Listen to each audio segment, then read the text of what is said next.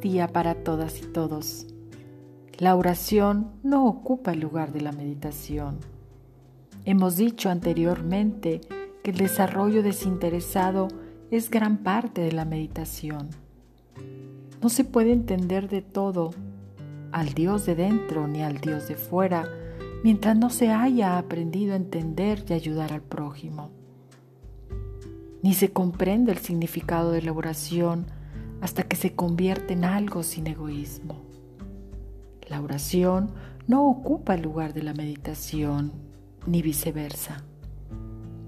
La oración es la manera de dar a conocer al Padre que uno ha comprendido sus propias necesidades y la de los demás.